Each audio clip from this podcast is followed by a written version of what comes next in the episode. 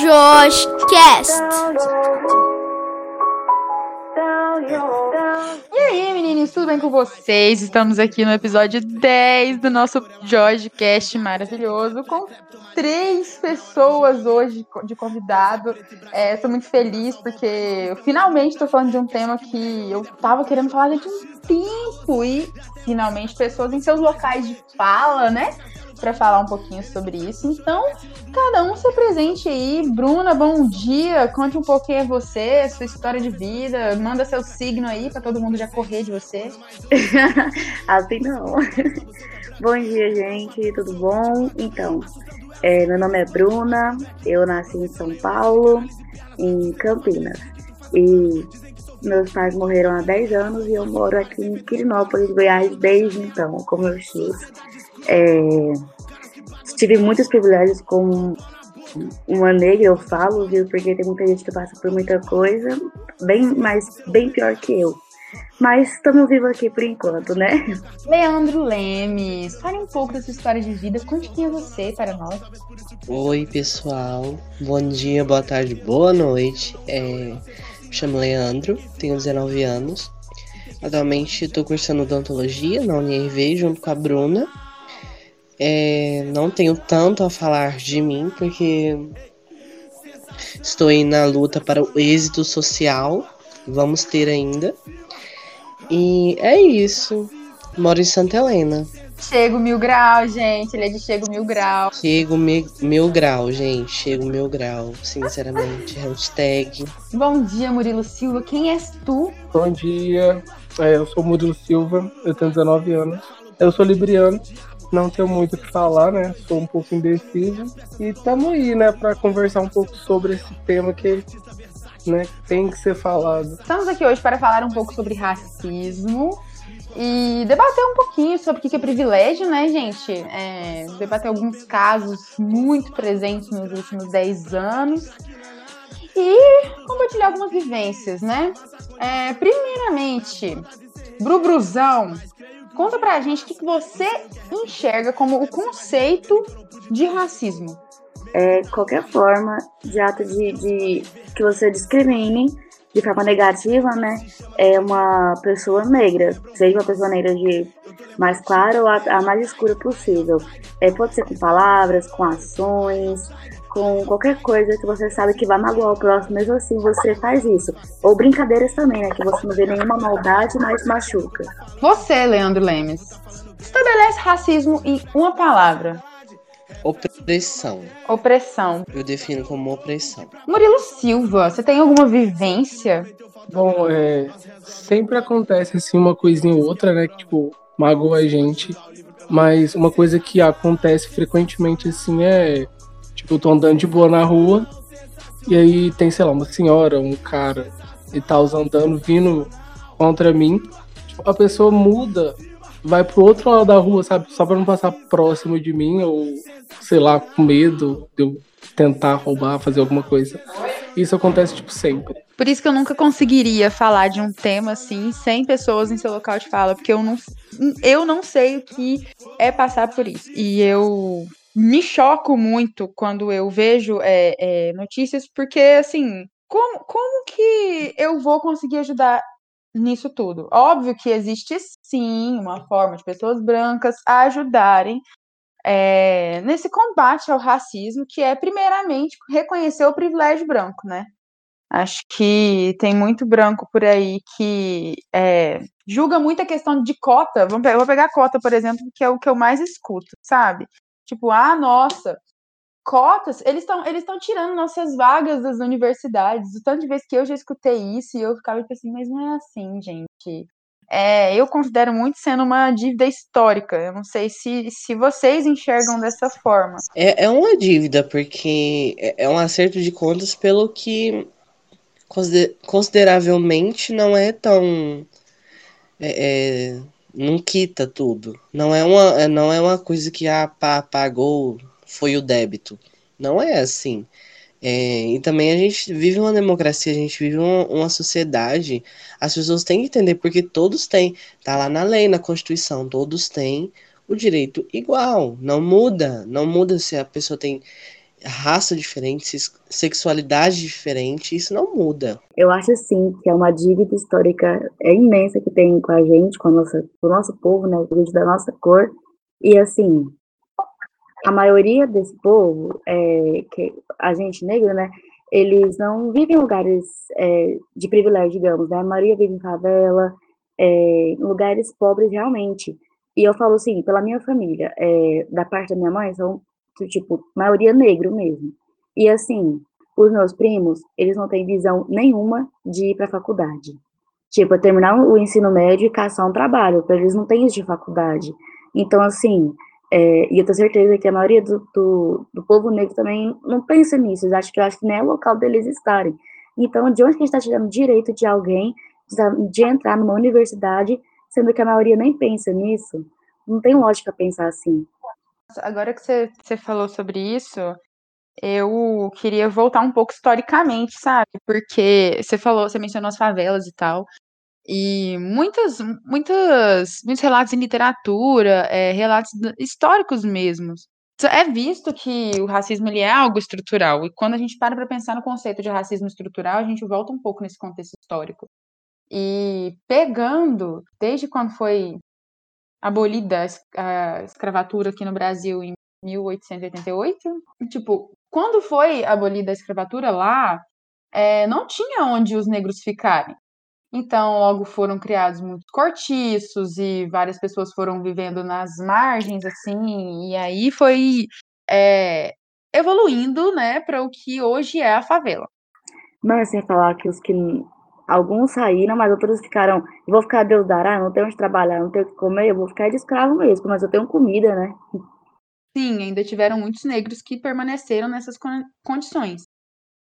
Só que é, não tem como eu opinar sobre como, como foi para eles, porque, olha só, tem muita gente que vira e fala: Meu Deus, ele, ele se submeteu a essa condição de favelado porque ele quis. Não tem condição uma pessoa falar isso. Não tem uma condição. Eu duvido muito ele, por exemplo, uma empresa grande dar uma oportunidade para uma pessoa favelada. Por exemplo, é, eu vou abrir um hotel. Eu sou um branco, eu sou rico, eu vou abrir um hotel. Eu não vou querer uma pessoa favelada, vou. Isso isso está muito longe da nossa concepção, está muito longe da, é, da, da, nossa da nossa realidade cotidiana. Eles não vão pegar uma pessoa que mora na favela. Eles não vão dar, dar uma oportunidade para pessoa negra lá do, do bairro, não sei. Não, não, isso não, não, não vai acontecer normalmente. E se acontecer, vai ser muito difícil. Vai ser muito difícil a pessoa, a, além da discriminação que vai, vai, é, vai ocorrer com ela, ela tem que lidar com isso todos os dias da vida dela no, no trabalho. Da onde que ela tira o próprio pão. E eu acho que assim, pode ser que até aceitem mudar a favela, mas pode ter certeza que vai ser um branco se aceitarem da favela. Porque o negro favelado não tem essas condições todas de ter um trabalho nesse, sendo até no hotel, por exemplo, como vocês estão de exemplo, não. Eu vejo esse negócio das cotas mesmo e fico muito indignada, né? Porque, pelo amor de Deus, acho que o argumento de que cota só incentiva a presença do racismo é o mais inválido de todos, justamente por toda essa história que a gente acabou de rever aqui agora. É, então, outra coisa, assim, com cunho bem, bem, na minha visão, é de piada mesmo. Que eu queria perguntar para vocês o que vocês acham da ideia do racismo reverso, porque ainda tem gente que utiliza isso como um argumento até para cotas. Sim, não, chega a ser, chega a ser engraçado, não é nem ridículo, chega a ser pro nível engraçado. É cômico, seria, seria cômico se não fosse trágico. É, literalmente essa frase é usada nesse momento mesmo, se encaixa bem. E eu acho que assim, é... gente, não tem lógica. Olha as piadinhas que uma pessoa branca vai receber, tipo, ah, parece uma minhoca, é... não, tem, eu não sei nem o que que falam no racismo reverso. Branca igual leite. O que que falam? Eu nem sei. Nem tem o que, que falar, nem tem o que falar. Essa do racismo, racismo reverso que ai voltou que ela fala que quando Deus criou o mundo, todo mundo era branco. E os negros, é... os negros são as pessoas que ficaram, que não, não, não deram para tomar banho nesse rio. Aí o rio ficou sujo. Ah, então os negros são a sujeira dos brancos, sabe? Aí você me vem assim, aí você me vem assim falando assim: "Ah, mas ah, eu fui discriminado por eu ser branco". Gente, depois de ouvir isso, depois de ouvir falar que os negros são a, a sujeira da, das pessoas brancas, o que, que é isso? É uma coisa muito sem pé nem cabeça. Muito sem pé nem cabeça, meu Deus. É que eu falei, eu não consigo pensar numa frase que, que possa ser assim, que machuca, não pode ser que sim. A pessoa mais sensível realmente fica magoada que eu falar que ela parece um leite, uma minhoca, sei lá. Mas eu acho que eu não consigo encontrar palavra para descrever isso, porque eu não vejo acontecer isso. Eu já nem tem. Nem tem palavra para descrever uma, uma, uma... Um racismo reverso. É, nossa. Tipo assim, é, eu achava que acontecia mais com homem, tipo, é, porque eu nunca tinha passado por isso, tanto que até hoje eu passei duas vezes, eu acho só, até hoje foi. Então, assim, a minha primeira vez foi, eu fiquei, não acredito que aconteceu comigo, porque assim, querendo ou não, ainda tem um privilégio no meio dos negros, porque eu não sou uma, uma negra de cor de pele escura realmente, não chegou a ser a que eles gostam de chamar de mulata, porque eu odeio esse termo. É, uhum. Porque eu não sou um, um animal, um, sei lá, é estranho me chamarem assim, eu não gosto. E assim, uma vez eu tava andando aqui na, na Venda Brasil, sabe? Pra baixo da, do semáforo, no quarteirão de baixo. E eu tava vendo, tipo assim, foi um dia que eu não tava tão bem arrumado, que eu tava a cor atrasada, não me arrumei nem nada. Meu cabelo estava sujo, então assim, quem tem cabelo cacheado, quando fica sujo, ele fica. Não fica aquela coisa, como dizem, bonita, né? Não fica aquele caixinho definido, fica aquele trem mais arrepiado, digamos. Eu tava nesse, tipo assim, nesse naipe. E aí uma senhora, eu tô andando na rua de boa, isso de tarde. Aí uma senhora pegou, é, olhou pra, quando eu tava, tava, atrás dela. Ela deu uma viradinha assim de lado para trás para dar uma enxergada que tava vindo. Quando ela viu que era uma pessoa negra, ela já escondeu, puxou a bolsa dela e escondeu na, assim, no, pra frente, sabe? Segurando firme. Até, até eu passar dela. Até eu, enquanto eu não passei dela e um pouquinho mais pra frente, ela não soltou a bolsa. Eu fiquei indignada. Fiquei, meu Deus, assim, foi a primeira experiência nesse tipo que eu tive por conta de ser uma negra de pele mais, mais clara, isso, eu pensei que isso não ia acontecer comigo, mas aconteceu. Eu fiquei indignada. Já é complicado ser uma pessoa negra. Imagina você ser negra, é, mulher, LGBT, entendeu? Eu tô, tô, eu tô imaginando o quanto pessoas é, fora, fora da linha tênue que é o privilégio na sociedade, o quanto sofrem e o quanto ninguém faz nada. Enquanto, enquanto as pessoas só observam e foda-se, entendeu? Sim, quando a gente tenta se expor, quando a gente tenta falar que isso tá errado, que não pode acontecer, eles falam que é exagero nosso, que não é assim não, que está exagerando, que é mimimi nosso, não sei o quê. Aí fica difícil, a gente já passa por isso. Quando a gente tenta falar, tentam nos calar. Isso quando não nos matam, né? Quando só falam que é mimimi ou que é exagero nosso, ainda tá, entre aspas, bom.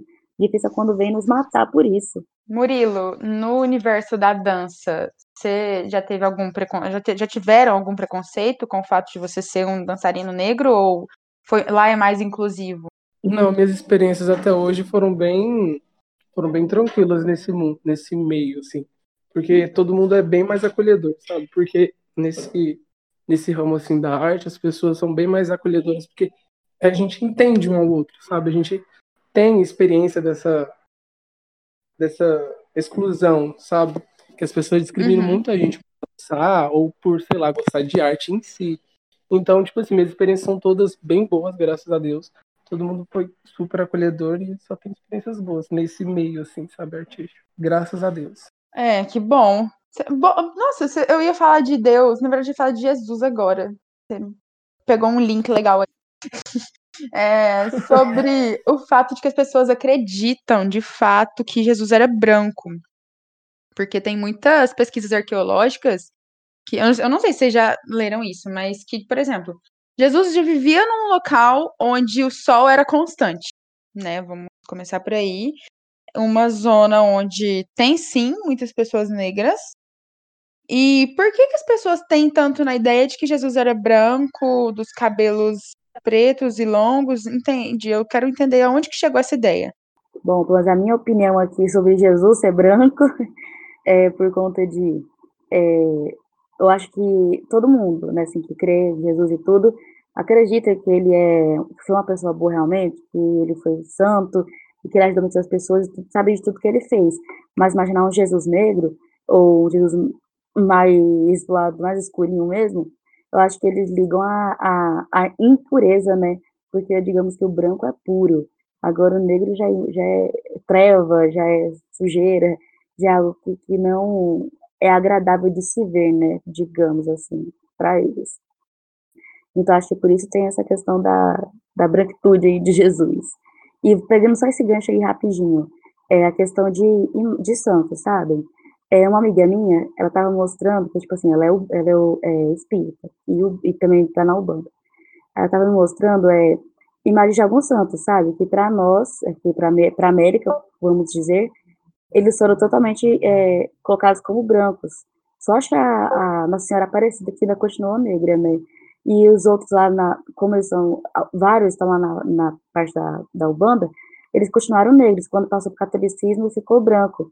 Eu achei isso tão engraçado quando ela mostrou, eu fiquei incrédula. Passou para a América, passou a ser branco. So, na, sobre a religião e, e, na, com a religião, Nossa Senhora tem vários títulos porque ela fez várias aparições. Então, por isso que a gente tem Nossa Senhora do não sei o que, Nossa Senhora não sei o que, Nossa Senhora Aparecida. Então, é a mesma pessoa, mas em, em aparições diferentes. Nossa Senhora apareceu negra, apareceu é, no México como é, Nossa Senhora Guadalupe, é, depois na, na Europa como Nossa Senhora das Graças, depois em Fátima. Então isso vai, vai, vai mudando.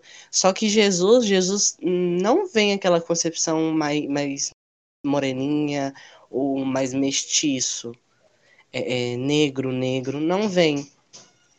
Porque a, o lado que, que eles o lado lá da de onde na, Jesus conviveu, não, não era normal isso, né?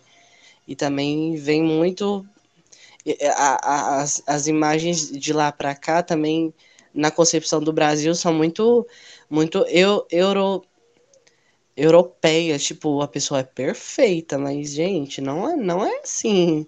V vamos mudar um pouco, não é assim isso vem muito também da, assim, depois de 1940, a ideia de Hitler, né? Ele reforçou ainda mais isso.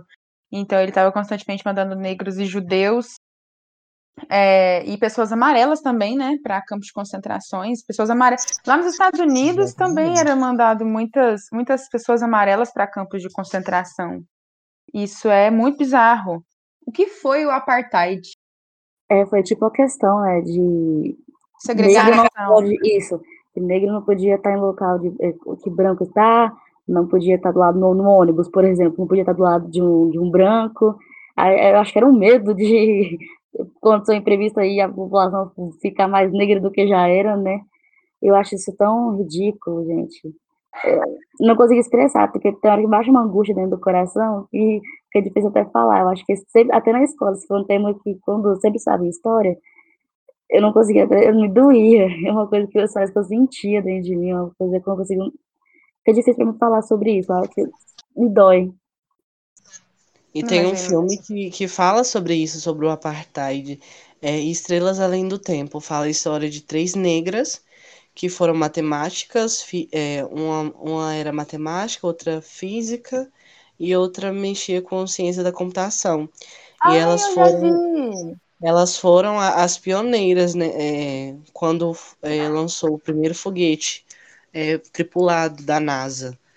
É, mostra muito sobre a, a, sobre mais a vida da matemática. Ela ela atravessava mais de 800 metros para ir num banheiro de negro, sendo que onde ela, ela foi promovida não tinha banheiro para negro. Então, teve um dia que ela, ela, tinha, ela tinha que fazer aquelas contas enormes à mão não tinha computador para ela, então ela carregava um monte de, de, de, de, papelada, aí ela atravessava 800 metros. Aí teve um dia que tava chovendo, lá ela foi na luta, com, com a papelada na mão, foi pro banheiro, fez a necessidade dela, depois voltou na chuva de novo. Aí o chefe dela, uai, por que você tá toda molhada? Você sai 40 minutos todo dia. E ela vai dar uma, vai dar uma lição de moral, porque lá não tem, não, não tem banheiros, eles não aceitam ela. Ela grita isso praticamente. E sem falar na discriminação que aconteceu. Que ela era a única mulher que trabalhava lá no local. Vários homens brancos, de branco, e ela era a única negra. Quando ela tocou na, na garrafa de café, eles, eles colocaram é, negros. Colocou que, que ela não podia tocar na garrafa de café, a outra.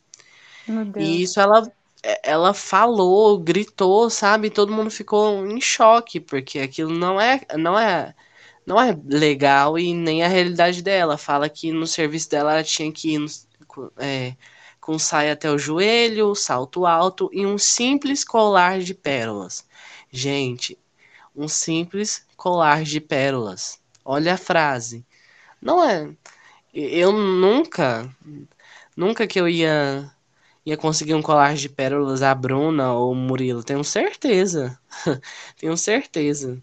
E o bom do filme é que eles mostram que eles precisavam dela, delas, não eles, não, não elas precisavam deles. deles.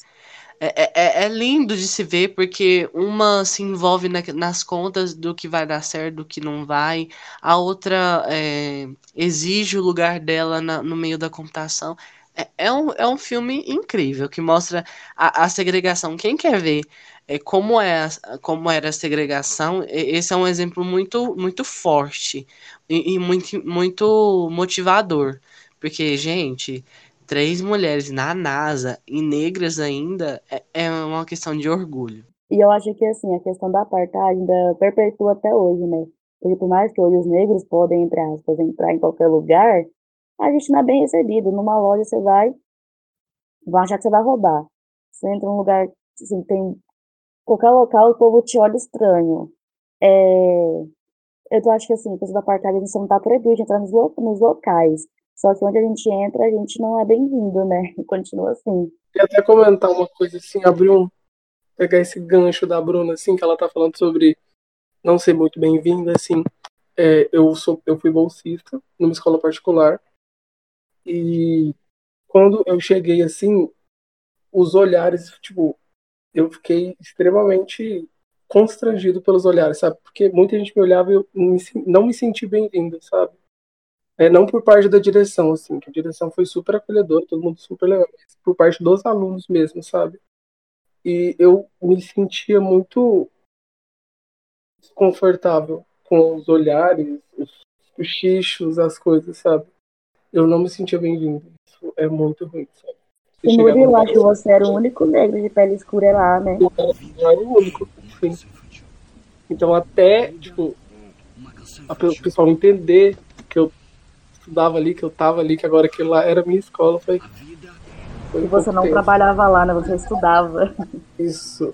Cara, mas isso é tão, tão presente, né? Tipo assim, são pouquíssimas escolas, universidades particulares que têm uma grande população negra como estudante. Tanto que só foi entrar outro aluno tipo, negro mesmo, sabe? É, um ano depois que eu entrei, sabe? Então, tipo assim, zero representatividade. Zero representatividade. Zero representatividade em escola, zero representatividade em novela, em filme. Quando o Pantera Negra lançou, o tanto de negros que se sentiram representados e crianças felizes por terem um herói negro foi um movimento muito grande na época que foi lançado. E olha que o meu caderno da faculdade é do Pantera Negra. Olha, ai que gracinha, gente. Ele é Marvete. Aquela motivação. Vem a Normani cantando Motivation pra mim. Perfeita. Perfeito, zero defeito. Só não só no Pantera Negra, né? Mas pô, vamos pôr também na Disney, né? Quando se João Moana e a, e a Princesa e o Sapo, né? Porque são as duas princesas negras que tem lá, né?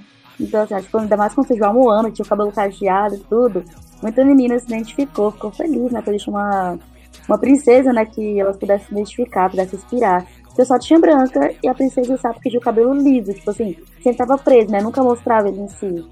Sim, é verdade isso. Murilo, queria trocar uma ideia com você sobre o movimento do Black Lives Matter, que foi o último gigantesco que teve, que até o Anonymous deu uma entrada no assunto para poder militar também. O negócio foi muito sério. E falar um pouco sobre o quão ridículo e monstruoso foi o assassinato do George Floyd. Tipo, esse movimento ele foi extremamente necessário. Foi extremamente necessário. Porque é, tava mais do que na hora, né, de ter um movimento tão grande assim, causar um impacto tão grande. Porque as coisas já passam do limite há muito tempo. Há muito tempo. O quanto de crianças negras, jovens, são assassinados, são discriminados, sofrem por isso, sabe, só por causa da sua cor de pele e tal. É, teve uma garota no Instagram que ela fez um comentário extremamente infeliz. Ela comentou nos stories dela sobre é, que a gente estava fazendo um barulho muito grande por nada, que ela tinha certeza que se fosse um cara branco não estaria causando, não estaria fazendo essa barulheira toda, e que ela acha que foi extremamente desnecessário. Ah, mas agora, uma coisa é você comparar uma morte de um homem branco com uma morte de um homem negro que realmente foi assassinado pela polícia. Isso é muito bizarro. As pessoas têm que parar. Cor, né? Eu acho que o branco seria assassinado se ele fosse. tivesse feito alguma. pela polícia, né? Se feito algum crime. Ele não seria assassinado por ser branco. Se fosse um, se fosse um policial negro que tivesse assassinado um cara branco, isso iria gerar uma tumultuação tão grande que não tem nem cabimento, sabe? Por mais que ele fosse, se ele, se ele tivesse é, feito algum crime, alguma coisa assim, pelo fato do policial ser negro, tivesse, sei lá, atirado no cara, isso ia repercutir muito, muito, muito, muito. Porque eles associam as coisas ruins aos negros, entende? Então, tipo assim, nossa, o negro né? ia fazer um muito grande. Aí agora um branco matou um negro, ah, tudo bem. Então, tipo assim, esse movimento foi extremamente necessário, extremamente necessário. É, me afetou muito esse período, porque eu ouvi, vi muitas coisas, muitos comentários infelizes, mas eu fiquei muito feliz, teve um movimento muito grande e extremamente necessário. O que eu queria reforçar também, é, eu não sei se já escutaram aquela música, chama Canção Infantil, César MC perfeito. Nossa, que quando ele, quando ele vira e fala como explicar que 80 tiros foi engano. Foi engano. Hum, nossa, eu, eu tô arrepiada aqui. Né? Oh, de Guarda Guadalupe, um milhão de Como explicar pra uma criança que a segurança dá medo? Como explicar que 80 tiros foi engano?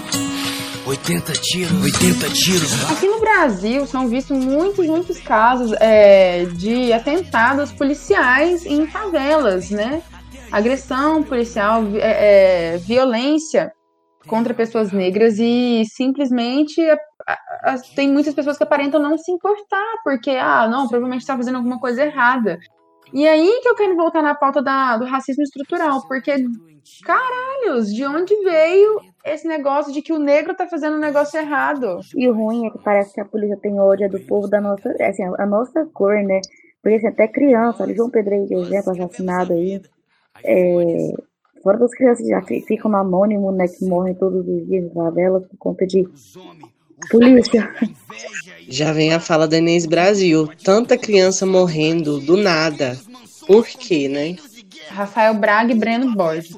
Quando 9 gramas de racismo pesam mais que 129 quilos de maconha.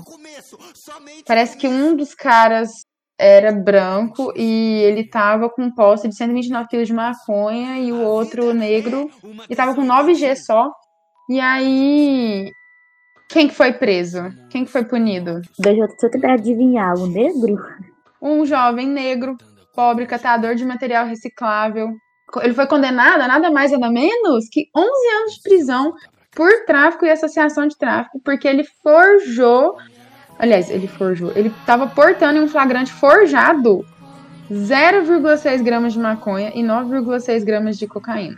E aí o outro cara que estava com posse de, é, desse tanto, de 129 quilos de maconha, ele era filho de uma desembargadora. Você acha mesmo que ele ia ser preso? Branco, privilegiado, filho do desembargador. O pai dele também é desembargador. Você acha mesmo? Jamais. Além 130 quilos de maconha, ele tava com uma pistola 9mm, 199 munições de fuzil e ele tava em posse de uso exclusivo de forças armadas. Ia pra guerra, rapaz, né? Então, não tô entendendo. Enfim, é isso. 9 gramas de racismo pesa muito mais que 130 quilos de maconha. Onde se viu uma coisa dessa? Um tempo pra cá, é, a gente tá vendo um, graças a Deus, um, uma mudança. Eu que sou cachorrinho, gente de concurso de beleza, um dia, um dia quero representar o Brasil lá fora, se Deus quiser. É, três coroas do Grand Slam é, apossadas por mulheres negras, África do Sul, Jamaica e Estados Unidos. É, graças a Deus é, é, um, é um grande passo, não só para a sociedade, para as pessoas negras, como também nos próprios concursos de beleza, que no máximo ali ganhavam uma asiáticazinha.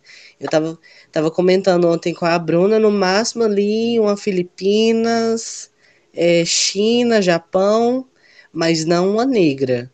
É, no, atualmente no Miss Universo ganhou em mil, no ano de 1999 Botsuana, que foi, eu acho que é a única negra que ganhou de lá para cá.